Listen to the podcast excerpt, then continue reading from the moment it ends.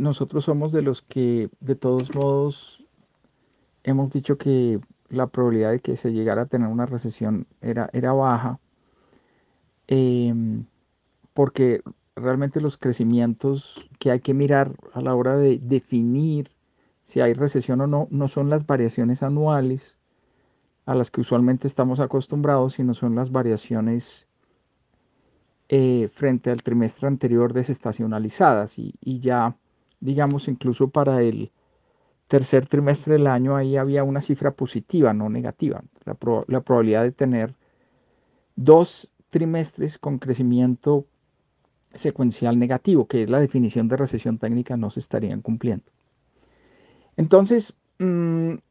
digamos que el dato es, es, es, positivo, muestra un crecimiento muy importante del 8.4 en términos de actividades primarias. Yo creo que, dado los buenos comportamientos que vimos en precios del sector agropecuario en noviembre y en diciembre, esto estaría asociado eh, fundamentalmente al comportamiento del sector agropecuario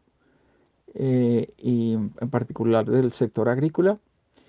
Y en segundo lugar, pues está el sector de servicios, eh, donde el, crecimiento pues fue más moderado, pero tuvimos un crecimiento positivo.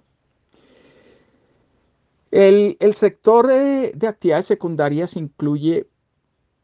dos actividades principales, que son la construcción y el sector manufacturero, y ese tuvo, digamos, una caída del 3.9%, pero claramente más moderado que lo que vimos en, el, en, el, mes anterior y en los meses anteriores. Y eso lo habíamos eh, visto ayer en las cifras de comercio, em,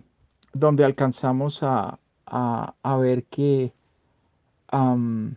las, las eh, algunas ventas vinculadas con el sector de la construcción iban, em, eh, iban mejorando o eran, em, digamos, eh, más modestas, lo cual significa que